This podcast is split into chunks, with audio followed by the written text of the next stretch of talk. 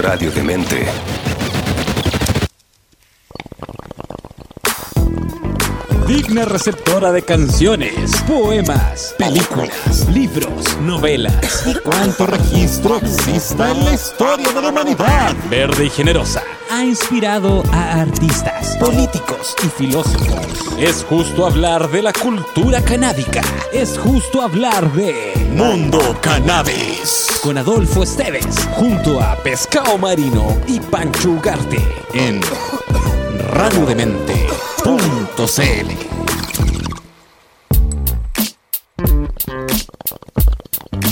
Hey, ¿qué tal toda la gente de Radio Demente y de Mundo Cannabis? Bienvenido a un nuevo programa aquí donde hablamos de esta planta maravillosa, todos sus usos, ya sea lúdico, medicinal, industrial, agrícola, materia prima, hoy tanta cosa que nunca vamos a tener tema para conversar. Y hoy es un día muy especial y muy alegre porque tenemos una gran noticia que tiene que ver con la aprobación, al menos en eh, la Comisión del Sonado, una indicación que nos, beneficiaría a nosotros los usuarios de cannabis. Y además vamos a conversar también en qué está eh, este tema con Dispensario Nacional. Y para eso tenemos quien amablemente se ofreció a venir, dijo que bueno, tiene muy buena onda, así que lo vamos a seguir con un aplauso. A Hernán Bocas, abogado de Fundación Daya, que nos está acompañando el día de hoy. ¿Cómo está Hernán? Bien, bien, gracias Fito, acá con, con hartas cosas, en realidad eh, está como bien movida la contingencia canábica, así que eh, han pasado harto y podemos hablar harto de ello.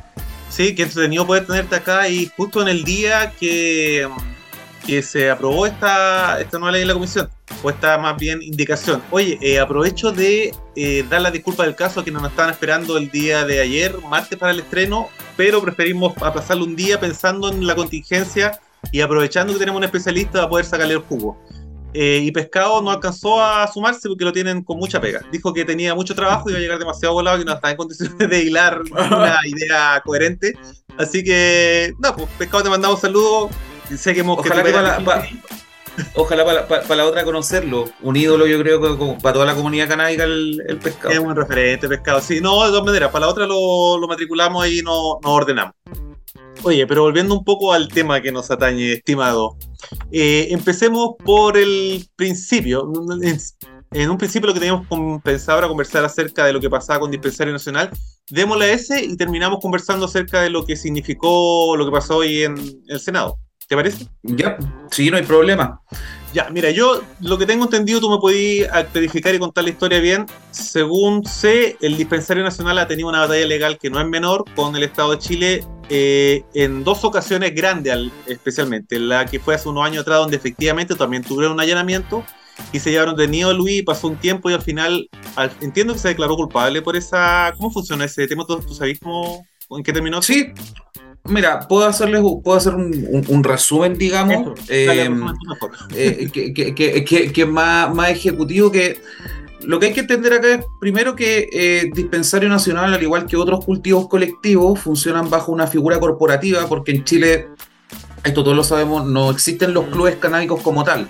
No hay una legislación que diga si usted quiere tener un cultivo colectivo, tiene que hacer ah, eso. eso no existe. Y de hecho, súper recientemente, el SAC eh, despachó una, mm, un oficio a la fiscalía advirtiendo que ellos no dan cultivo, eh, permisos para cultivos personales o cultivos colectivos, sean de índole medicinal o para uso personal y próximo en el tiempo. O sea, como ya aclarando una vez más que este, este tipo de requerimientos no existen y eso es básicamente porque no existe la norma. Pues. Entonces, cada vez que tenemos un caso donde llega un funcionario y, le pide, y lo primero que te piden es, ¿tiene permiso del SAC? Y uno dice, no, eh, ahí la respuesta es no, pero porque no existe. No, no, te pueden pedir el. Eh, y eso es algo que. ¿Tiene usted alas? Eh, no. Claro. Lógico, no, tengo. Esto es súper similar. Bueno, esto ha sido desde siempre. Eh, el SAC lo que da son permisos para usos de tipo industrial. De hecho, eh, es ahí el sentido de su regulación eh, y de sus requerimientos también. Dentro de los requerimientos para el permiso del SAC, te viene un contrato que tú tengas firmado en donde vayas a describir qué va a hacer con, con, digamos, el cultivo.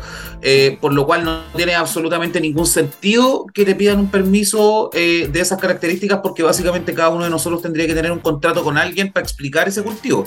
Entonces desde la esencia no se entiende. eh, los cultivos colectivos funcionan básicamente bajo una figura de eh, amparada por el derecho a la asociatividad y que se ha construido en base a ciertos eh, fallos, digamos, que tienen que ver con el 49-49-2015, que es el de triagrama, el fallo de Green Life y otros y otros y otros fallos judiciales de, la, de, de, corte alta de la, de la, de la Corte Suprema, digamos, que reconocen, que, que, reconocen la posibilidad de tener un cultivo, que ese cultivo sea colectivo, o sea, que, que, que sea de más de una persona, y que además esta actividad sea no punible, o sea, que, que no tiene reproche penal por parte del Estado. Entonces, explico esto al principio porque esta es la figura, esta, lo primero que hay que aclarar es que esta figura sí existe. Ya, pero te, puedo una... te, interrumpir, hacerte una pregunta que me nace al respecto a eso mismo. Esto es parecido a lo que pasa con la ISAPRE y la, la subida de planes continuamente, que la Corte sigue diciendo que no hay que hacerlo, que reclama la ISAPRE y devuelve el dinero y siguen en lo mismo. Y por otro lado, quiero consultar también, ¿existe en, el, en la ley en Chile, Poder Judicial, estos antecedentes de que ya que se falló de determinada manera, de aquí para adelante entiendo que no existe eso. Seguimos fallando según ese criterio. Sirve solamente como un antecedente para el juez eventualmente. Exacto, es lo que dijiste tú al final, efectivamente. o sea, en primer lugar, em, lo que pasa con la ISAPRE es un poco más recurrente. En este caso no es tanto porque, porque no hay tantos casos de cultivos colectivos que lleguen a verse en corte. Em, eh, sin embargo, la Corte ha tomado una posición que es indistinta en el sentido de que hay algunos que los ha declarado legales o, por decirlo de cierta forma, no reprochables eh, puniblemente, y otros que sí ha eh, encontrado que tienen reproche penal, como por ejemplo en el caso de dispensario.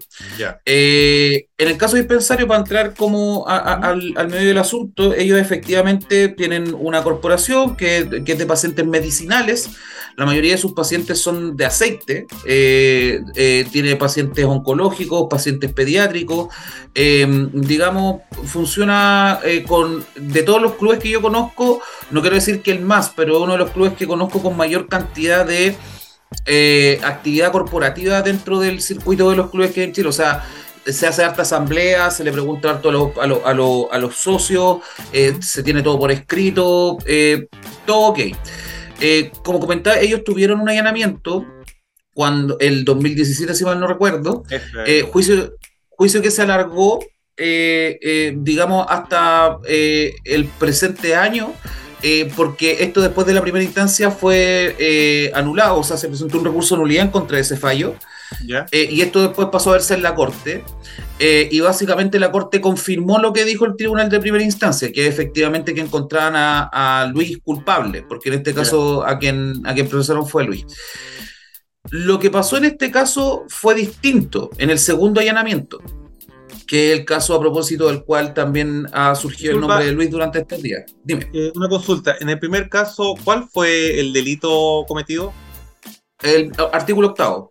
Que artículo octavo es el que el cultive, siembre, etcétera, etcétera, eh, plantas eh, del género cannabisativa sin autorización. Es, es, es, el delito que tiene un par de referencias. En el primer sentido de eh, que existe una justificación para esto, que es el, uso personal y próximo en el tiempo, la proximidad, eh, eh, pero que además se genera una derivación al artículo 50 de la norma, que es cuando en definitiva se consideran las faltas relativas al tema del uso de cannabis. uso en lugares prohibidos, por ejemplo, uso en un estadio, en, en un lugar público, cerca de un colegio, etcétera, etcétera. Sin embargo, el mismo artículo 50 al final, al final de la redacción tiene un inciso que señala expresamente que van a ser justificaciones o que en realidad se va a entender que existe una justificación cuando hay uso personal y próximo en el tiempo y uno lo puede justificar, o la atención a un tratamiento médico. Eh, en este caso, em, efectivamente, lo que, en lo que se recuerda en la gran mayoría de los cultivos colectivos eh, es en formar una figura colectiva para pacientes. Eh, porque en definitiva se tienen más herramientas, entre comillas, probatorias, a pesar de que esto no es, digamos, argumento mío, es, de los abogados que se, que se conocen eh, o que son conocidos que tramitan cannabis, el, Pablo Orellana, por ejemplo, uno de ellos, eh, que, que, tenemos una opinión muy dura respecto a que si uno es súper, súper estricto con cómo se dan las cosas, la ley no sirve, porque la ley actualmente eh, permite y justifica la tenencia de cannabis. Eh, en, su formato deporte, o sea, básicamente que tú andes con las flores secas, digamos, y las estés portando de un lugar a otro, está en la justificación en el artículo cuarto, y en el caso del artículo octavo, que tiene que ver con la tenencia de plantas, también existe una justificación por derivación al artículo 50. Sin embargo, lo que pasa en la realidad eh, dicta mucho de eso, porque en la realidad tú tienes que pasar por el hostigamiento policial, por el procedimiento ante el juez de garantía. y el prejuicio de todo ello frente a lo que estáis haciendo, independiente de lo que diga la ley. Exacto. Eh, entonces, esto genera un problema que es súper grave en donde la ley hoy día actualmente nos permite a nosotros tener eh, cannabis eh, en, flor seca o tener nuestras plantas, pero la verdad es que eso no se respeta porque, porque la discrecionalidad, que es mm. como el elemento para, para, para identificar cuánto espacio tiene el juez para moverse en esto, es muy amplia. Nosotros tenemos, eh, y, y, yo he visto casos que son similares o casi idénticos en términos de condiciones, sin embargo uno termina condenado y el no. Eh, y eso es justamente lo que nosotros quisiéramos evitar, y esto lo digo no, no, no solo como abogado, sí, eh, lo digo también como usuario, como paciente, como ciudadano. Y, y, no, y como, como usuario de cannabis, como, como, digamos, yo también cultivo, eh, eso sí, cultivo en, en, época mm, en época de cultivo, en septiembre tiro semillas, eh, y yo he pasado el mío que pasan todos los miembros de la comunidad, de que es que, pucha, que el, el, vecino te puede agarrar mal y le puede soplar a un carabinero, o que puede pasar un dron, todas esas cosas. Bueno, y lo otro también tiene que ver, yo creo además hay un prejuicio o una discrecionalidad de parte del juez que tiene que ver con su prejuicio, con su historia, qué sé yo, y también con el con el nivel socioeconómico, la sensación, porque no, no es lo mismo pillar un cultivo a una señora o una familia está cultivando, no sé, por Las Condes o, o en Vitacura versus uno que está en Cerro Navia, Pudahuel o, o San Bernardo. Efectivamente. Es súper diferente el trato de la persona y también la forma de juiciarlo. Ya, perdón, sigue nomás con tu. No, pero, pero el comentario es súper atingente, sí, mm. tiene, tienes toda la razón. Esto tiene mucho que ver también con eh, criterios a priori que tienen los funcionarios y los operadores del sistema de justicia en general. mira, yo te voy a contar eh, una, historia eh, súper personal. Yo también cultivo, por supuesto, yo vivo en departamento, sí. Y hace dos años se me pasó un poco el olor con la flora no caché o sea, me preocupaba que no pasara hacia el pasillo del edificio, ¿cachai? Hacia la entrada, los ascensores, qué sé yo. Y tenía la ventana abierta, pero una vecina dos pisos más arriba se empezó a quejar. Primero empezó a preguntar a, los a los después a la administración y qué sé yo. Terminó llamándome, me contó a Paz Ciudadana, diciéndole que sentía mucho olor a marihuana y que consideraba que había algún cultivo, alguien vendiendo lo que sea. Entonces, de Paz Ciudadana le dijeron, esto es Providencia, que en realidad no hay nada que pudieran hacer porque ese cultivo era privado, eh, tenía que ver con, con, la comunidad más que nada. Al final terminamos pudiendo convertir en un asesor que cuidaba con el olor. Pero yo pensaba, eso mismo te pasa en, otra, en otro lado y llegan los pacos y dan da vuelta al edificio buscando dónde está hasta que lo sacan, ¿cachai? No, de hecho, sin ir más allá, en, en Daya, eh, uno de los casos que vimos, eh, que, que, vi en algún momento con la, con la Ana María cuando no era diputada el año, el año eh, pasado, o antes pasado, ya no recuerdo a esta altura, pero antes de que Ana María fuera electa diputada, nosotros veíamos varios casos, y uno de los casos que estábamos viendo fue justamente una, una persona que tenía un indoor eh, en un departamento eh, y digamos como que el conserje vio el indoor desde fuera por una revisión que nada tenía que ver con este indoor y llamó a los carabineros y los carabineros llegaron y le tiraron la puerta sin ella siquiera estar presente, que es una cuestión que es tremendamente fuera de lugar y irregular.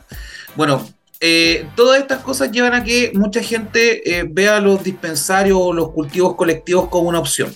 Eh, eh, en el caso, como comentaba, el Pensario tiene un montón de pacientes que eh, necesitan el cannabis para vivir, para existir, para que su existencia no sea un, dolorosa. la calidad de vida, tiene que mucho con eso. Así es. Y bueno, como comentaba, bueno, este primer allanamiento dio como resultado una condena que fue confirmada. Y es, es, justamente esto lo que genera el mayor problema en esta segunda causa, porque esta segunda causa es por lo mismo, es por cultivo. Eh, y eh, lo que pasó la semana pasada fue que eh, Luis fue formalizado, que la formalización es la comunicación que el Ministerio Público, que los fiscales, digamos, le hacen a Luis de que lo están investigando. y lo tienen que hacer delante de un juez de garantía. Esa es la comunicación. Y se pidió y decretó efectivamente una prisión preventiva, pero que está pendiente de resolución en la Corte, porque evidentemente que nosotros presentamos una apelación a esta decisión, ¿ya?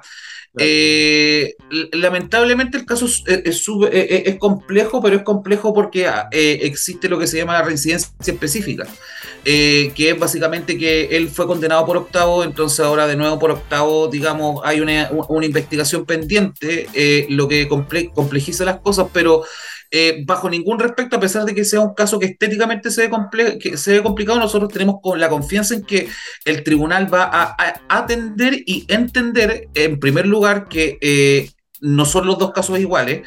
Dispensario en el 2017 no tenía toda la cantidad de sofisticación en términos de, eh, de, conductos y documentos y formalidades. registro y qué sé yo que, tiene, que tiene, digamos, hoy día. Eh, y lo otro que también lo diferencia mucho es eh, el hecho de que también, eh, digamos, los pacientes de, dispensario tienen también un rol en este juego. O sea, acá no estamos, como uno lo que ve es que se está como cargando, en este caso, al director del dispensario, que es Luis, casi como que fuera el director de una operación. y la verdad es que y, la verdad es que en los clubes, la mayoría de los que participan en algún cultivo colectivo o un club, la, actividad corporativa es, harta porque la actividad es muy compleja y es muy delicada. Eh, entonces, como te decía, eh, nosotros estamos al pendiente de un recurso que ya tuvo la admisibilidad en primera en, el tribunal que, que, que, resolvió esto, digamos, eh, y ahora tiene que subir a la corte, entonces estamos, vamos a estar pendientes de alegato acá también y, va a ser súper claro eh, y súper estricto. Acá hay colegas que son un poco más duros, yo tiendo a no serlo tanto en el sentido de que los fiscales, los jueces y todos estos operadores de justicia están haciendo su pega. Eh, para ellos el caso de Luis no le, es uno más de un montón. y no, no, no, veo ni nunca he sentido que hagan la pega como tratando de embarrar o perseguir a un, a un usuario. El problema es la norma. Y, y, lo que dice también eh, muchos otros colegas y que yo lo comparto mucho es que tenemos un grave problema de educación en temas de drogas y de normas de drogas en las autoridades. Sí, eso Entonces, decir, porque si bien tú dices que efectivamente están haciendo la pega, pero yo pensaría ya, pero su pega también es informarse respecto a el delito que está ahí juiciando, o sea, tiene que saber de qué se trata lo que hace el otro. si el otro además te dice que no es medicinal, ya razonada, porque me pasa un poco con esto, supongo que a ti te debe pasar muchísimo más porque trabajas en esto, que toda la carga probatoria está sobre la persona que están acusando. Tú tienes que comprobar que, es para ti, que es medicinal, que es tuyo, que no le vendía. Tú tenés que comprobar eso, debería ser al revés. Eh, eh, eso, eh, exacto, eso se llama el onus probandi, que tradicionalmente lo que quiere decir el onus probandi es que quien alega algo tiene que probarlo. En este caso, lo que nosotros siempre hemos dicho eh, en el circuito de abogados que, que, trabajamos en esta materia, y también con, en este caso, Lana María y otros diputados que se han interesado en el tema, es explicar que incluso con las modificaciones de normas que vienen y que a continuación vamos a hablar, Nadie está diciendo que la fiscalía no investigue. La fiscalía tiene todas las herramientas del mundo para investigar. Te pueden intervenir el teléfono. Con ley, con ley 20.000 te pueden eh, poner dispositivos de, vigilancia. Pueden hacer eh, utilizar agentes encubiertos. Hay una cantidad de herramientas en la ley 20.000 que son impresionantes para determinar si una persona está cometiendo o no está cometiendo el delito. Eh, y nosotros, bajo ningún respecto, no, estamos diciendo que no se nos investigue. Siempre un fiscal que, que tiene la información de que se está cometiendo un delito nosotros decimos que investigue. Lo que, lo que nos llama la atención es que, voy a poner de nuevo el caso de Daya porque es más, eh, eh, eh, lo tenemos más en registro. Nosotros en Daya llevamos 16 aproximadamente juicios, juicios de los cuales 9 han sido directo absolución con condena en contra de la fiscalía y absoluciones 3-0, o sea que los tres, los tres jueces del Tribunal Oral y lo Penal dicen básicamente, dicen básicamente que en ese caso no debió haber habido investigación, que el uso es personal y que la tenencia de cannabis en, ese, en esos casos es no punible. Eh, se da mucho con casos de pacientes que tienen enfermedades como bien visualmente, eh, como que requieren el cannabis por producto de dolor. Claro. Eh, la complejidad que nosotros tenemos es tratar de dar a entender que en este caso, yendo y, cerrando también un poco el tema del caso de Luis, eh, como director de dispensarios nacionales, que en primer lugar, evidentemente, si él maneja un cultivo, eh, es súper probable que, que se repita el mismo delito, que es el, delito del artículo octavo, que lo primero que hay que decir ahí es que es un delito que no tiene víctima. ¿ya? Es un, delito, es un delito de, lo que se, de los que se llama como actos preparatorios para la comisión de un delito. Eh, y nosotros bajo ningún respecto estamos diciendo en este caso que no nos investiguen, que nosotros no... De hecho, yo lo, he dicho a la audiencia, acá nosotros no estamos sosteniendo que las plantas no existan, que no sean del dispensario. la tesis de nosotros es, una tesis alternativa, en el sentido de que efectivamente las plantas son del dispensario completo eh, y pertenecen a sus socios y asociados y quienes gestionan esto son la directiva, que eso pasa en todos los clubes, en todos los cultivos colectivos, pero bajo ningún respecto existe una vulneración del bien jurídico protegido, que en este caso es, o, el peligro de este, de vulnerar este, que es la salud pública. Todo lo contrario, lo que hacen los dispensarios es alejar a las personas del narcotráfico, pues. personas que no pueden cultivar. Y si alguien estima, porque también he leído muchas críticas a veces respecto a eh, cómo los cómo los dispensarios gestionan sus propios, sus propios socios y sus propios cultivos, los dispensarios son voluntarios, pues. eso es un poco uno la gracia, y hay varios, uno se puede dar una vuelta eh, eh, sin ir, sin investigar mucho más allá, eh, y no están solo en Santiago ni en la región metropolitana, están en todo Chile. Y eso es porque también los pacientes necesitan gestionar su, su medicina. Si lo que espera la norma es que eh, el, cannabis aparezca de la nada como, como en una aparición espontánea, eh, y la verdad es que no, pues el, cannabis tiene que salir de una planta que tiene que ser cultivada, que se tiene que transportar, y justamente para eso es que nosotros lo que necesitamos, y, y todos los activistas siempre dicen lo mismo, una ley como integral que regule esto. Eh, actualmente, disculpa, los clubes están bajo una ley que tiene que ver con la asociación eh, civil de personas respecto a un bien eh, específico, o sea, guardando las proporciones, es lo similar que podría ser un centro madre, un centro deportivo, un centro cultural, ¿ese es el tipo de, imagen? Ese, eh, es similar porque la, la figura es la, la figura asociativa es la, la, corporatividad o se conforman en, en, formato de corporación por aplicación de la ley 20.500, eh, que es la ley de participación ciudadana, que digamos en definitiva facilita y da los instrumentos para que las corporaciones que antes tenían que pasar por un proceso de aprobación en el Ministerio de Justicia y que había que... suena muy burocrático, pero no lo era tanto, pero igual para evitar todo eso se dio ciertas facultades a las municipalidades con esta norma para que pudieran conformar eh, personas jurídicas que tuvieran que ver con la participación ciudadana y el yo al menos todos los colectivos que conozco que, que son cultivos colectivos justamente se organizan bajo esta figura. Si el problema que tenemos es que esta figura no, los protege, no los protege lo suficiente, y lo que yo siempre digo, y que es como de perogrullo, que la mejor herramienta y más potente herramienta que tiene un cultivo colectivo o un cultivo en general en Chile hoy día es la discrecionalidad, porque eh, en la actualidad lamentablemente ni los operadores de justicia ni aparentemente mucho el gobierno eh, entienden que acá lo que tenemos es una pandemia de persecución de personas, eh, vulneración de derechos derechos humanos a, a diestra y siniestra. Eh, la ley 20.000 opera como una moledora de carne en la cual se mete todo. Se meten los usuarios, pacientes, usuarios adultos, virtuales y narcotraficantes. disculpa, cuando tú estabas hablando de todas las herramientas que tiene la ley 20.000 para buscar, investigar y probar el delito, se van por lo más fácil, porque en definitiva los usuarios medicinales o los dispensarios no, no se esconden en general, son más bien relajados porque piensan que están haciendo algo bien y no hay por qué esconderse. Entonces lo más fácil es decir, ah, mira, ese dispensario de esta dirección ya vamos a revisar, tienen planta, tienen planta y ya López. Y lo mismo pasa incluso con los usuarios que tienen vecinos que lo miran de al lado y dicen, ya, lo acusan y llegan los carabineros, pero ya. ¿Qué me voy a decir? Exacto. Eh, que, que, va por ahí, pues sí, eh, y, por eso... Eh, en torno a, y conectándolo con lo que íbamos a hablar a continuación un poco, que, es el tema de la indicación que se votó hoy día, hay distintas opiniones con respecto a ella. Respecto a si está bien, si está mal, si nos beneficia, si no. pero, de hecho, tuvimos a Pablo hace como tres semanas conversando respecto a, eso también.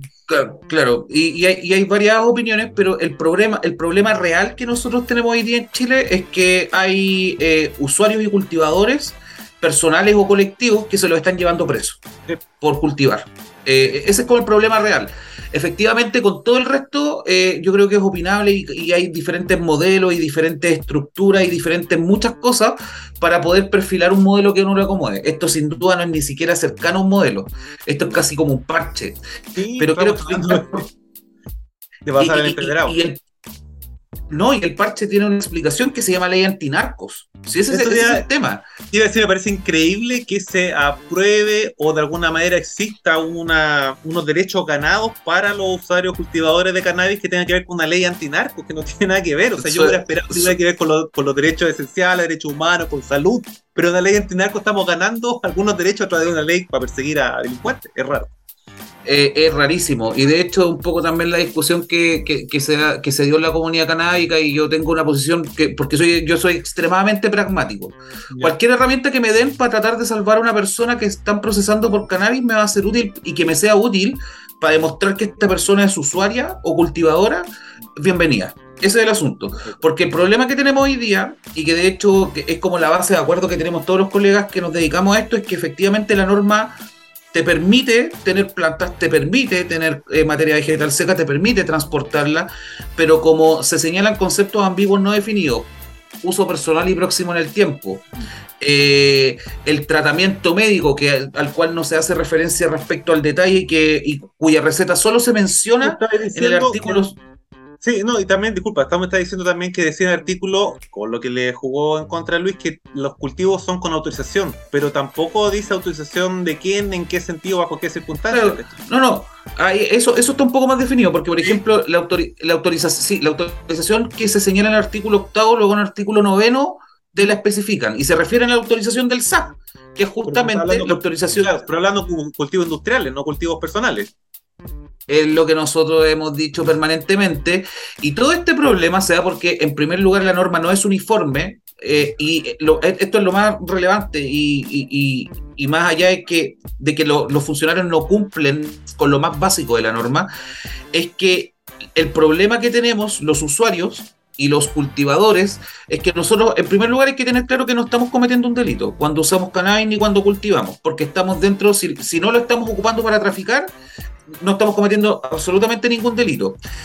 El problema es que como está planteado hoy día en la norma, a nosotros nos regulan, a los usuarios, nosotros estamos regulados en la ley 20.000. O sea, estamos regulados en una norma que es para traficantes. Eh, y eso ya te dice mucho, la moledora de carne. Los meto a todos y veo después cuál es cuál. Y eso no funciona. Ha quedado claro que no funciona. Y es permanentemente, digamos, una eh, fábrica de vulneración de derechos humanos. Tenemos casos, tenemos casos como el de Rodrigo Barraza, que terminó suicidándose por la persecución policial. Eh, tenemos el, mismo ahora el caso del Lucho, del, Luis Quintanilla, que él eh, dirige un, cultivo colectivo que no es una persona, ni son dos, ni son tres. Existe una directiva, existen comisiones funcionando, existe, existen contratos de trabajo, existe una formalidad detrás. entonces, em, es bien complicado y de hecho eh, eh, eh, para los abogados que nos dedicamos a esto es súper complejo porque al final tampoco Fiscalía aplica el principio de objetividad atendiendo a estos elementos. Lo que buscan es en definitiva como demostrar que acá está la comisión del delito y que acá hay una culpabilidad y que acá hay un responsable y que tiene que irse preso. Y es como, al final uno lo que termina pensando sin aplicar conocimientos jurídicos ni de abogados, es como, insisto, yo soy ultra pragmático, es entonces, ¿por qué diablo hay narcotraficantes conocidos que, tienen dirección conocida, a los cuales les cuidan hasta los funerales y están persiguiendo, ¿cachai? Acá a, personas que están tratando de hacer las cuestiones de la manera más legítima posible. E inclusive, inclusive falta de división del Estado. En, el sentido de que... que se pierde en, en, esto que es tan imbécil, aparte, claro, aparte de la vulneración de derechos, está el gasto público, está la desinformación, está un montón de temas. Oye, eh, te quería preguntarte que pasemos al, otro tema. Eh, ¿Qué rol juega o de qué podría servir? ¿Y en qué está el tema de eh, el, no sé cómo se llama, el recurso que pusieron frente a la Corte Internacional de Derechos ah. Humanos por la vulneración de los derechos de los usuarios de cannabis? Sí, mira, de partida el recurso está en tramitación. Eh, eh, hay, que entender, hay que entender que las tramitaciones, en este caso en la Corte Interamericana de Derechos Humanos, es una tramitación bien larga.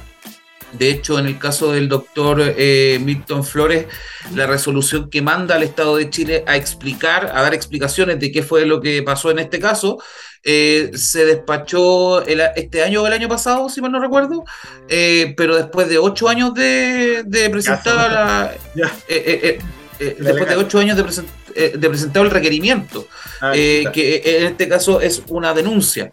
En el caso de, en el caso de, Dispensario y de Luis Quintanilla, nosotros efectivamente tenemos eh, una, mm, una, una, causa, una causa, digamos, presentada como denuncia en la Corte Interamericana por la primera sentencia eh, para que sea revisada por la Corte eh, y estamos atentos a, porque si existe otra vulneración de derechos de otro tipo eh, y no tenemos cómo defenderla, vamos a tener que recurrir también de nuevo a la Corte. Si el problema es que esta cuestión en Chile no resiste más. Y no resiste más porque además la cantidad de usuarios en Chile somos demasiados. Entonces, entonces, eh, cada vez que el Estado, a través de su brazo persecutor, que es el Ministerio Público, usa el poder del Estado, que, que, el Yuspuniendi, para encarcelar gente, cuando estas personas cometen un delito, eh, lo que no se entiende es por qué a otras personas que cometen delitos más gravosos contra bienes jurídicos protegidos más delicados. Que sí eh, tienen gente con daño, secuela, atropello, lo que sea. Y eso ahí hay. tienen víctimas Claro, y en esos casos muchas veces tenemos como, eh, digamos, em, arrestos domiciliarios que no se entienden o arraigo y firma nomás. Y en este caso tenemos... ni nada de eso si nos metemos en ese tema, ya ahí tenemos que estar hablando casi, casi dos horas. Pero lo que no se entiende es que el Estado de Chile persiga como, como, un peligroso delincuente a alguien que tiene domicilio conocido, lugar conocido, que ha ido al Senado, que ha ido a la autoridad a plantearle el tema. Eh, no, no se entiende. Y el problema es que penalmente hablando, porque esto, como le explicaba, se tramita en, en sede penal, por estar regulado en la ley 20.000, eh, deja la cancha un poco compleja porque por lo que tú comentabas, pues en este caso no es, eh, no es como que eh, la fiscalía tenga que acreditar que acá hay alguna especie de, tráfico o figura tendiente a, la vulneración de los bienes jurídicos protegidos o algo así. la fiscalía básicamente dice, mira, acá hay muchas plantas, nada más. Eh, y nosotros, justamente lo que nosotros estamos diciendo es que evidentemente que van a haber muchas plantas porque son muchos pacientes. Lógico, eh, porque es un colectivo eh, y, mm, y, la verdad es que vamos a seguir tramitando evidentemente la causa y peleándola hasta el final. va a seguir con el mismo grado de complejidad, pero yo espero, espero eh, que, el presidente cumpla lo que dijo en campaña respecto al tema de la regulación de los usos personales. Oye, eso eh, decir, antes de pasar al siguiente tema, ¿cuál? Resumen entonces, estamos a la espera de... ¿Ustedes hicieron una apelación ahora por, lo de Luis? Sí, eh, estamos a la espera de la resolución del recurso de apelación, de la que, que, digamos que resolvió la prisión preventiva para Luis. Eh, y para eso tenemos que esperar unos días más, pues tenemos que esperar a que esto suba a la Corte. Yo voy a solicitar, evidentemente, alegatos y veremos qué es lo que evalúa la Corte en ese sentido. Em, eh, pero tenemos que estar al pendiente con ello, en definitiva. Perfecto.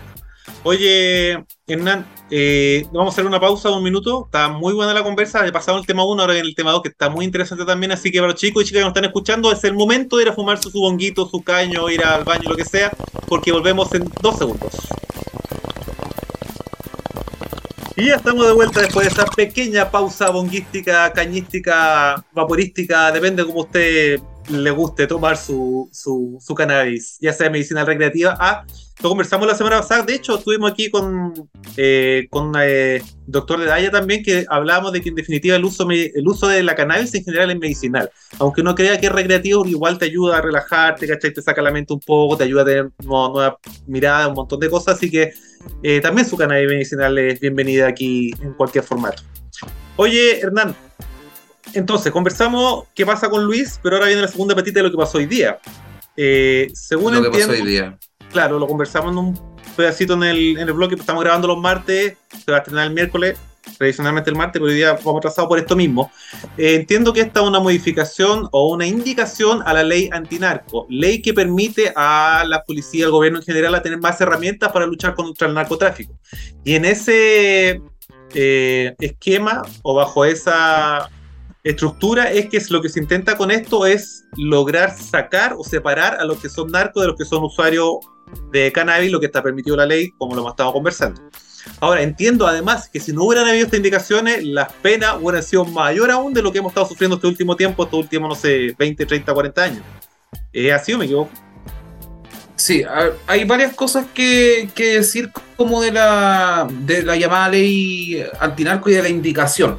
Eh, y, voy a tratar de ir ordenado porque... Sí, antes que te metáis, para que saca el tiro la duda, ¿estos son leyes independientes, la ley antinarco y la ley 20.000? ¿Conversan en, ¿Conversarían a este nivel? ¿No conversaban nunca? Como para que me iba declarando en la conversación. Sí conversan. De hecho, la ley antinarco es una ley que modifica varios cuerpos legales. Eh, entre esos cuerpos legales, porque no, sé, pues, por ejemplo, modifica y, en este caso la comunidad, que, yo estoy seguro que varios siguieron el debate o lo escucharon o pudieron notar, eh, eh, la ley antinarco hay una parte bien importante que dedica a la regulación y tipificación o retipificación del robo de madera. Eso está en un cuerpo legal eh, y en este caso, eh, otra de las cosas que regula son las normas relativas a sustancias, que están en la ley 20.000, que es el tráfico. ¿Ya? Entonces, por eso, lo primero es que la ley antinarco modifica varios cuerpos legales, pero lo que nos interesa a nosotros es, eh, son, digamos, aquellas normas que modifican los artículos 1, 3, 4, 8 y 50 principalmente, eh, que son los artículos que, nos tocan a nosotros como usuarios eh, de cualquier tipo eh, o, cultivadores. En ese sentido, lo primero que hay que decir, voy a partir por, por, la parte más, más divisoria, que es, no hay que decir, y yo creo que en esto todos concordamos un poco, que esto no es el ideal, para nada. Mm.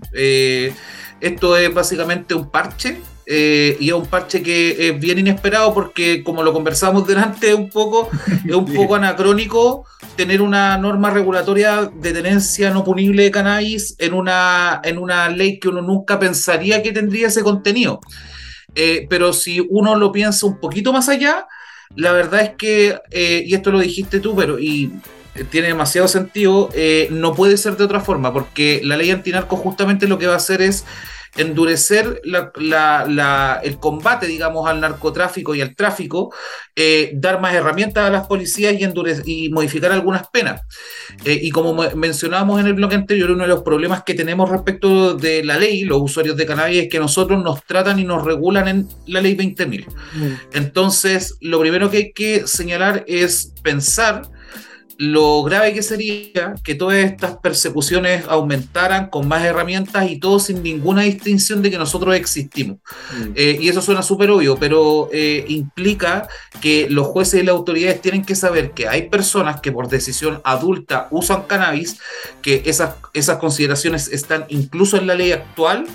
Eh, pero la verdad es que, como también lo mencionábamos en el bloque anterior, lamentablemente eh, este exceso de discrecionalidad servido de poco y nada y como también lo hemos comentado con otros colegas, al final es como que la ley diera lo mismo, porque la ley actualmente permite la tenencia, permite el transporte bajo ciertas condiciones, permite la tenencia de plantas, pero al final la traducción que hacen usualmente los jueces y los, y los, y los operadores del sistema de justicia eh, es fijarse en la cantidad de plantas eh, y de materia vegetal. es lo único que ven al final.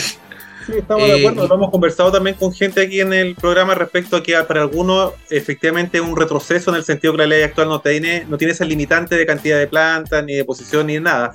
Pero por otro lado, la policía en general le importa poco lo que dice la ley y efectivamente lo que le importa es ver cuántas plantas tiene y si es cannabis piensa que es altivo tráfico y te llevan a la cárcel. Ahora, yo también pienso que, eh, de hecho se lo escuchaba a la, a Ana María después de, de la votación, que uno, si bien encuentra que efectivamente no es un avance en el sentido de que tenemos más libertad, sino que de alguna manera restringimos nuestra libertad porque está acotada, pero el precio a lo mejor de poder ayudar a, gente en términos más globales. En el sentido, efectivamente, los profesionales, las personas que tienen más conocimiento pueden eventualmente llevar un juicio y eh, embarcarse en eso.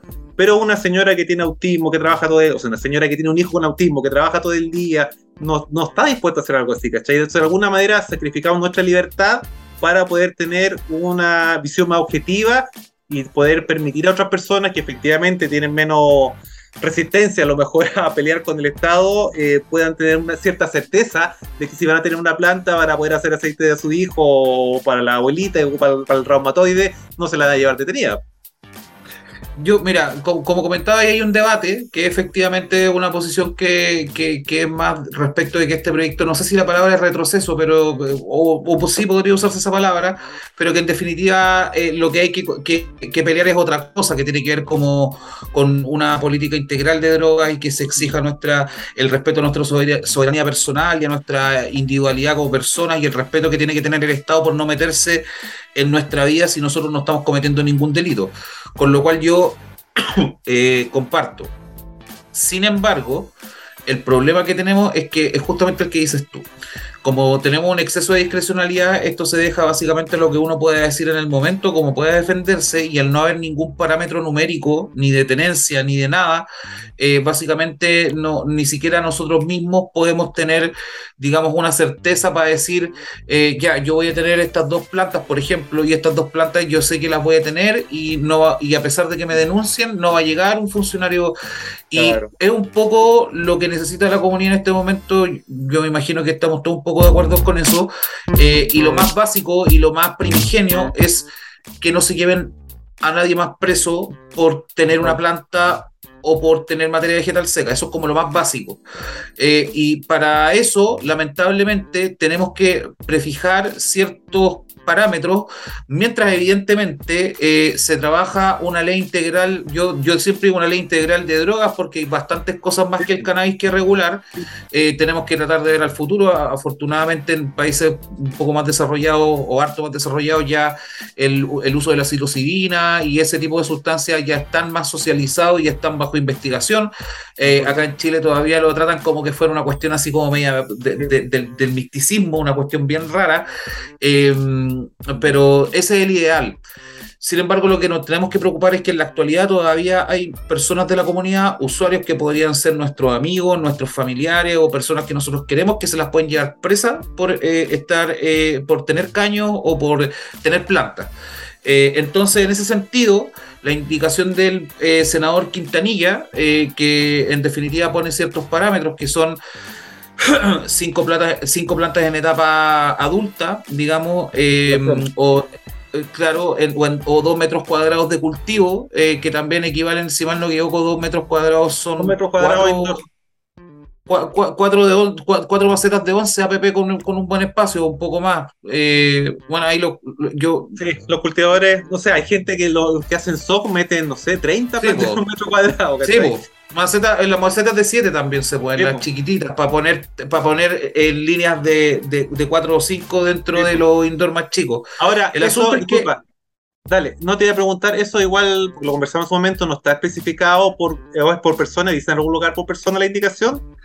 Claro, mira, lo que dice la indicación textualmente, si me permiten un segundo, la abro de, inmediato porque la, indicación es bien eh, explicativa de sí misma, por decirlo de cierta forma. ¿Ya? No hay que interpretar, no hay, no, hay tanta necesidad de interpretar. No, hay libre discrecionalidad, que es lo que estamos conversando que ha sido el problema. Exacto, porque dice cuestiones bien, eh, digamos, bien estrictas. Lo primero es eh, que en este caso no se refiere a los usuarios medicinales. ¿ya? E, eso es lo primero que hay que atender. Eh, ¿Por qué? Eh, porque en primer lugar no lo menciona, se refiere a uso. ahora estoy abriendo la, indicación, disculpen la demora. mira, yo tengo aquí, pero no sé si es lo mismo que dice explícitamente, porque tú tenés la indicación ahí, no, yo tengo el resumen. No, no, no, acá está, mira, mira. mira. Lo, que, lo, que hace, lo que hace la indicación de partida, em, cultivo, que es el artículo que estamos hablando, incluso que es el artículo por el cual están, eh, digamos, eh, por el cual formalizaron a Luis Quintanilla. Eh, lo que hace esta indicación es incorporar un artículo octavo bis, que es como otro artículo octavo, que señalaría que eh, para efectos de esta ley y en especial para los artículos 3, 4, 8 y 50, que son los que son relativos a cannabis que les había mencionado antes, relativo a el que siempre cultivo cosecha especies vegetales del género cannabis, así como el que tenga, o sea, o porte cannabis sin ánimo de traficar en un número igual o menor a lo dispuesto en el presente artículo, se entenderá que lo hace para fines de uso o consumo personal, exclusivo y próximo en el tiempo. O sea, básicamente lo que hace este artículo es definir un usuario. Punto. Y lo que dice después, la cantidad máxima anual por usuario para uso personal adulto considera el cultivo de una a cinco plantas exterior a tierra. Punto y coma, una a cinco plantas exterior a maceta, punto y coma, dos metros cuadrados en interior, carpa indoor. Es, es uno de los tres, no es que se sumen, por si acaso. ¿Ya? Eh, y luego dice, la tenencia máxima anual de flor seca es de 500 gramos, mientras que el deporte de flor seca es de 40 gramos. Eh, y eso básicamente se explica eh, por sí mismo. Luego dice para el conteo de plantas que te, especifican que tienen que ser adultas y tienen que ser del género eh, femenino, o sea, básicamente tienen que tener flor. Eh, y, al final te dicen que incluso si tú te excedes de estas cantidades, o sea, por ejemplo, si, si, si, no sé, vos te denunciaran y te allanaran y te encuentran en vez de las 5, te encuentran 15 plantas, no se presume de derecho que tú cometiste el delito, lo que es algo muy positivo evidentemente y que menos mal que lo incluyeron en el articulado, sino que dice textualmente que en caso de, que se exceda el número señalado, esto no constituirá una presunción de responsabilidad penal, debiendo acreditarse el destino de la planta o sustancia conforme a las reglas generales, que es como lo más importante y lo que hablamos delante. Si un fiscal o alguien que denuncia cree que tú estás traficando, ok, pruébelo pero eh, el hecho de mencionar que alguien tiene eh, algún vestigio de tráfico por tener una planta o por tener cannabis, básicamente estáis diciendo que hay como 4 millones de chilenos que son potenciales traficantes, lo cual no tiene absolutamente ningún sentido. Eh, esta indicación se aprobó y voy a explicar muy rápidamente en términos técnicos lo que significa. Esta indicación se aprueba y se incluye al proyecto de ley antinarco. Además, hay otra indicación que es para los usuarios medicinales, que no especifica cantidades, no especifica nada, sino que se refiere a la receta como instrumento para aprobar el tratamiento médico. Pero eso no está en este, en este articulado, ¿no es cierto? Esa, esa la, está, está, en otra indicación de la ley antinarco. Ah, ya, esta misma ley. E, esa es la ley porque yo me acuerdo que en un momento hubo una ley que tenía que ver la receta médica. Si tú tenías receta médica, tenías justificación para tener un cultivo, pero entiendo que la tramitación de esa ley quedó durmiendo para siempre. Fue. Ah, ya. Eh, con esto sí estuvimos avanzando lo que quedó pendiente hace mucho rato.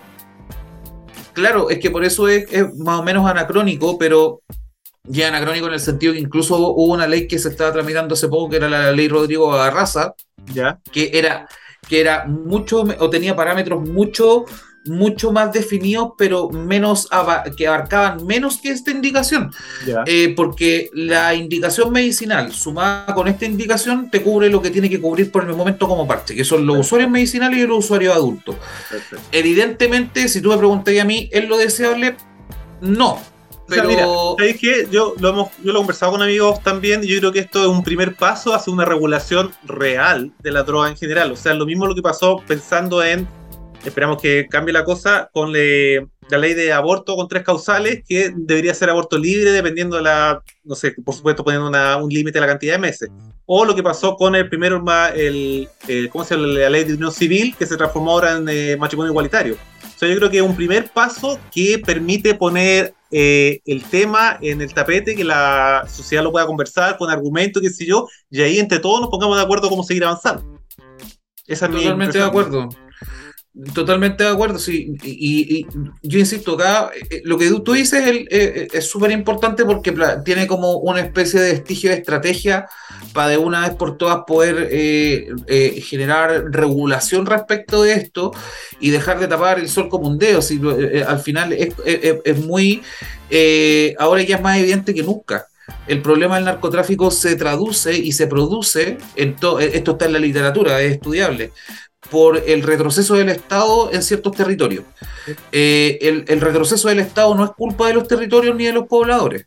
El retroceso del Estado en, Chile, al menos desde mi perspectiva, y esto hay historia eh, eh, registrada, eh, hubo una época que fue entre los 80 y los 90, incluso en democracia, en donde básicamente destinaron a, una cantidad muy alta de gente a vivir en lugares muy segregados, eh, sin servicios públicos eh, a la mano y sin servicios privados tampoco.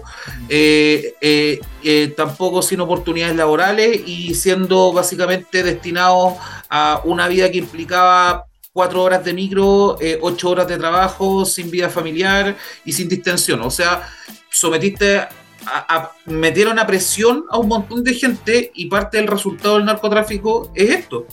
Es decir, eh, eh, el resultado natural si tú tenías al final un grupo de personas que yo no estoy para que se entienda bien bajo ningún sentido justificando ni, ni, glorificando ningún tratando de entender de dónde, de dónde, viene de dónde viene pero hay que, hay que entender de dónde hay que entender de dónde viene el fenómeno y por otra parte cómo lo solucionamos. Y por eso ahí la pregunta es, ¿cómo lo solucionamos? ¿Lo solucionamos siguiendo en esa actitud de las drogas son malas, hay que hacerles la guerra y el Estado se retira? ¿O el Estado se hace cargo del problema? Sí, hay cuánto, cuánto lo decís tú, hay cuánta literatura, cuánta información, cuántos documentales diciendo que estos raramente 40, 50 años de provisionismo no sirvieron, los países que incluso que generaron esto ya están más de la mitad del país en general que consideró esto como la guerra de la droga, están volviendo y están legalizándose, o por lo menos despenalizándose, una planta que tiene 5.000 años de uso humano. Y es ridículo que 30, 40 años sea de prohibicionismo, pero bueno. Oye, eh, maravilloso. Entonces, quedamos en que esta ley tenía la patita de usuarios medicinales y la patita de uso adulto. Sí, quedaron incorporados en la norma. Eh, en el proyecto, en el proyecto de ley quedan, si mal no me equivoco, una o dos indicaciones más que discutir, por eso Insulsa en la comisión estaba pidiendo una, una sesión adicional. A propósito, comentario, yo me podría explicar esto, conversamos que efectivamente el Poder Judicial hizo una declaración respecto a sus fiscales, respecto a cómo deberían conducirse con este tipo de denuncias. Sin embargo, hoy día el Ministerio Público estaba reclamando nuevamente de que esta ley no era favorable porque iba a traer... Entonces, ¿qué pasa ahí? Eh, es que, eh, eh, a ver, hay muchas maneras de explicar eso. Eh, por eso yo delante decía, eh, yo trato de no personal, personificar eh, las problemáticas que, que, sean producto de este tema que desde mi perspectiva es absolutamente en primer lugar legal y de política. Es un tema político. Si acá hay una cuestión que el presidente podría hacer, que es modificar el decreto 867 y cambiar el cannabis del artículo primero al segundo, lo que implicaría una modificación en las penas producto de la aplicación del artículo primero de la ley 20.000. Está todo concatenado. Eh, y lo puede hacer él sin pedirle permiso a nadie, ir a firmar nomás. Claro, o sea, implica evidentemente, no es como que llegue y lo vaya a hacer, implica conversas políticas y todo el tema, pero la pregunta es, si está, si lleva, si llevamos eh, todos estos años, incluso desde el 2005 que, que ya entró en, vigencia la, la, 20.000 como, como la conocemos, el 2005 si mal no me equivoco fue la, la fecha. Eh, llevamos eh, un modelo de importado de, Estados Unidos desde Nixon, desde los 60, que tiene que ver con un prohibicionismo tajante, pues. a incluso la aceptación de, cualquier droga. Eh, como algo eh, necesario en algunos casos para la vida, en el sentido de que drogas pueden ser muchas cosas, incluyendo medicamentos. pero la, la pregunta es, llevamos todos estos años haciendo eso y el resultado que tenemos es, el, e, e, un disparo, pero hacia, hacia el infinito del crimen organizado, del narcotráfico, de los delitos violentos, y eso tiene una explicación que es matemática. Argentina regularizó, Perú está en ese proceso, Colombia ya lo hizo, Uruguay lo hizo, Brasil está teniendo los primeros fallos aceptando cultivos. ¿Qué van a hacer los narcotraficantes cuando vean que en sus países el mercado se les cortó? Van a buscar donde no esté regulado, porque es evidente. Y no, Y, pensando, y eso pensando solamente, estamos conversando de cosas concatenadas, pensando en, lo, en el núcleo del problema, pero un montón de otras cosas que están alrededor que podrían ayudar. Por ejemplo, el tema de haber prohibido todo el tipo de cannabis cuando, ¿qué tiene culpa el cáñamo industrial? ¿Cachai? Cuando podría ayudarnos un montón de cosas, es súper eh, reciclable, tiene un montón de beneficios para el medio ambiente. ¿Qué pasa, por ejemplo, en Estados Unidos con la crisis de opioides? Si tuvieran la cannabis medicinal antes, a lo mejor hubieran podido tratar un montón de enfermedades en vez de caer en los opioides con algo mucho más sano y más eh, que introducido mejor con el organismo, ¿cachai? Y así, un montón de otras variables que uno puede pensar que tiene que ver con la ventaja de esta planta y con una mentalidad que yo no acabo de entender de por qué no, no tomamos el toro por la y avanzamos. Imagínate la cantidad de terreno que nosotros tenemos en el desierto que pueden hacer una plantación increíble de cáñamo, ni siquiera cannabis, para poder tener, no sé, biocombustible, poder tener con, o sea, material de construcción con el concreto eh, hecho de fibra de cáñamo es muchísimo mejor. Es más, tiene mejor aislación, tiene mejor eh, resistencia térmica y un montón de otras cosas en otra área. Lo hemos conversado en Mundo Cannabis un montón. Entonces me parece increíble que todavía estemos agarrando una cabeza por prejuicios que si le da una vuelta incluso económicamente del tema de salud, del tema de la... hay tanto para hablar de la cannabis que me parece increíble. Y lo que me parece también una herramienta súper importante eh, que no hemos tocado porque hemos conversado tanto, pero creo que imprescindible tiene que ver con la educación. ¿Cachai? Educar a las personas respecto a sus libertades y respecto a las opciones que tienen en la vida, cuáles son sus consecuencias. Este eh, gobierno o Estado en general súper paternalista que te dice lo que tienes y lo que no tienes que hacer, lo que es bueno para ti, lo que no es bueno para ti, en vez de informarte y permitirte que tú ejerzas tu libertad como persona, que crees tu propio crecimiento personal independiente de cual sea eh, y sin que no daño al otro, por supuesto. Yo estoy súper de acuerdo con todo lo que acabas de decir. De hecho, es, un poco frustrante tener que buscar como normas para nosotros poder dar a entender que mm. eh, no deberíamos estar sufriendo ningún tipo de persecución habiendo cuestiones reales que perseguir. Eh, problemas reales que perseguir, personas que de verdad hacen daño a otras o algunas que eh, incluso eh, no estando, digamos, delante de la comisión del delito, lo están detrás de las comisiones de los delitos. yo por eso delante te, trataba de explicar que intento no personificar los problemas que tengo en los funcionarios, ni agarrarla, ni, como, ni echármela con un fiscal, ni nada por el estilo, eh, a pesar de que la pega sea muy difícil, porque en definitiva estas definiciones que son de política criminal también tienen que ver con una dirección y una personificación de esa dirección. Acá hay un fiscal nacional que se llama Jorge Abbott, que si bien se va a final de año, eh, noviembre si mal no me equivoco, en la elección de nuevo fiscal nacional, eh, él promovió cierto, cierto tipo de política de persecución. Eh, yo entiendo que eh, se le hicieron entrevistas y se le hicieron consultas, eh, e incluso en algunas ocasiones el fiscal Toledo, que es el fiscal como encargado del tema de, narcotráfico a nivel de fiscalía, y hoy día habló en la sesión, dio su visión muy clara respecto al tema del uso de drogas y ellos, yo sé que ellos dicen entender eh, que existen usuarios y existen traficantes. El problema que yo siempre señalo ahí es que cuando existen pruebas que son como muy evidentes, pero que a ellos no les cuadran, por ejemplo, una persona con, no sé, con eh, dos indoor llenos de clones, por ejemplo, eh, esa imagen, si la vemos fiscal, te va a decir, ah, no, procesenme este cabro, al tiro pero para los que tratan de hacer selección genética y que tratan de trabajar con plantas, entienden que dos indoor llenos de, clones en realidad no es tanto, porque hay varios de esos clones que se te van a morir y otros que tú mismo los vayas a matar porque no es la genética que estés buscando o por un montón de factores. De hecho, por eso la indicación es buena, porque se refiere a plantas hembras en etapa adulta. Eh, de hecho, justo yo estaba viendo un, un breeder, disculpa que estaba hablando, de su live, tenía, tiró 100 semillas y decía la última tiré 70 y quedaron estas 6 elegidas. Entonces, claro, lo que decís tú es súper coherente, pero significa un conocimiento respecto a el área que tú estás fiscalizando eventualmente. Exacto. Bueno, y en definitiva, eh, y, para cerrar también el tema un poco de la indicación, esta, eh, eh, esta indicación del, senador Quintana que leímos y también la, otra indicación que era de los senadores Insulza, Proboste, habían varios en la otra redacción, que es la de usuarios medicinales, eh, quedaron en el proyecto y ahora lo que tiene que pasar es que se tienen que discutir un par de indicaciones más, creo. Eh, por eso Insulsa estaba pidiendo una, sesión adicional eh, y, después tengo entendido que pasa sala.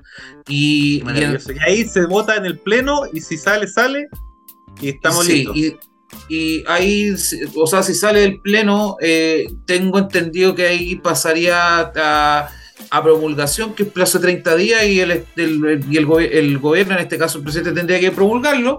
Eh, yo, para ser súper honesto, no sé si se van a dar o no los votos, pero por ejemplo, hoy día, si uno analiza la votación, hay un senado, la votación fue 4-1. Yo pensaba que yo iba a pensar, yo, yo pensaba que iba a ser 3-2 eh, y el senador Proens votó a favor. Mm. Y, cuando vi esa votación, yo no la entendí para ser que nos quedamos así como él fue como, pero eso puede ser ah, un indicativo de que tal vez, y esto no es, no es menos cierto, tal vez hay un sector político que representa una cantidad de gente importante que es la derecha, que están tal vez viendo que efectivamente el problema ya es desbordante, si no hay otra forma más de hacerse cargo que en primer lugar, eh, por decirlo de cierta forma, eh, usar bien las balas que se tienen. O sea, no estar persiguiendo usuarios, no estar persiguiendo cultivadores, no estar persiguiendo personas que usan el cannabis de manera medicinal o recreativa o adulta, sino que perseguir a los, a los traficantes. Eso en primer lugar. Y en segundo lugar, eh, y que desde mi perspectiva eh, es mucho más, más relevante, tiene que haber de una vez por todas una distinción respecto de que el Estado no se puede meter en todos los aspectos de tu vida como sea. y también tiene que haber un reconocimiento de una cuestión que es una realidad, que es que en Chile somos muchos usuarios de cannabis. Eh, y, no es nada grave. Si uno ve eh, el uso de sustancias en Chile, la verdad es que el cannabis es de una de las cosas que en realidad no nos tendríamos que preocupar tanto. De lo que sí yo me preocuparía es por qué tenemos eh, funcionarios de la salud, psicólogos, perdón, psiquiatras y, personas que pueden dar y, prescribir psicotrópicos. Y la potencial pandemia de opioides que se nos puede venir encima. No solamente no solamente por eh, la cantidad de, digamos, eh, no quiero decir pacientes porque no, tengo el número exacto, pero sí hay estudios y esto estoy seguro, hay que buscarlo respecto a la cantidad de usuarios de eh, opioides que hay en Chile, que es, bien alta. Mm. Em, y también para cerrar con, eso, también esto es de prensa súper próxima de hace unos meses nomás respecto de cómo en ferias libres se ofrecían eh, abiertamente pastillas hechas en base a opioides y esas pastillas tienen que salir de alguna parte. No salen, no, no, se inventan mágicamente. Entonces, eh, ahí hay cuestiones que en realidad yo me, encantaría que la fiscalía estuviera buscando e investigando, porque ahí no, es tan complicado, es cosa irse a pasar a las ferias libres, porque tú decías, es típico en todos lados. O sea, la otra vez, efectivamente, no, me acuerdo qué canal de, eh, Noticiero hizo una, un estudio respecto a dónde salían y llegaron a una farmacia que queda, no sé. Ahí justamente. que vendían, se compara, por caja los medicamentos. Sí, y, lo, que yo digo justamente ahí no es la idea. Eh, digamos, eh, perseguir bajo ningún respecto a la persona que está tratando de ganarse unos pesos en la feria, porque ese es como el, vendedor final que le llegó el medicamento. Eh, y al igual que un montón de otras personas que trabajan en la feria o que hayan hecho alguna pega en la feria, uno sabe que ahí no es todo con permiso y todo hay formal. Hay que atrás del hilo y ver dónde, quién está ganando las lucas de verdad. Si eso ese es el tema. Ah, ahí está el tema. Hay que ir a quienes, hay que seguir. Si eso es lo importante, seguir dónde están las lucas. Si ahí está el tema. Oye, eh, otro que me lo otro que me entusiasma también, que espero que funcione eh, dentro de las razones que puede ser el cambio de criterio de la derecha, es que hay que pensar que fue la tercera indicación más votada para la constituyente también. Entonces yo creo que por ahí los políticos pueden estar sacando su cálculo de ver qué tanto les conviene o no. Y en ese sentido, es responsabilidad nuestra de la comunidad presionar públicamente a nuestro representante, al menos un correo diciéndole, oye, yo estoy apoyo, apoyo la indicación por estas razones. Y yo creo que eso es nuestro trabajo como ciudadanos y como usuarios de la, de la cannabis también para ayudar a que esto se convierta en una realidad. Oye, Absolutamente. Hernán, muchas gracias nuevo por tu compañía. Vamos con la noticia que en realidad es para la cortina, porque ya sabemos de cuál es la noticia del día. Pero no podemos dejar de darle cortina aunque no esté pescado. Yo te voy a comentar. Esto es las noticias de hoy con Cannabis al instante. Lo que necesitas saber para estar al día en el mundo cannabis. Ya, don Hernán, cuéntese, ¿cuál es la noticia de hoy? La noticia de hoy fue la aprobación de la indicación que permite la tenencia de plantas y materia vegetal seca para usuarios en la ley antinarcos. Esa es la noticia. Excelente noticia. Por fin una noticia alegre. Siempre hemos estado con noticias ahí media conflictiva pero de hecho, la semana pasada, la semana pasada ¿no? hablamos de una estafa que se estaba haciendo con usuarios que se habían inscrito para crear una granja, entre comillas, virtual en Europa. ¿Tú cachai que con la escoba se llama. Sí, eh, Fields. Eso, tal cual. Sí, es una, una, una, estafa modelo Ponzi. Estafa eh, Y, también creo que eh, esto también para que estén atentos los usuarios en general, también había un intento o yo vi un video de algo similar como eh, a nivel LATAM, a nivel ah. latinoamericano. bueno, sí, yo comenté también que ahí me llegó una invitación de quiere invertir en cannabis medicinal en Chile.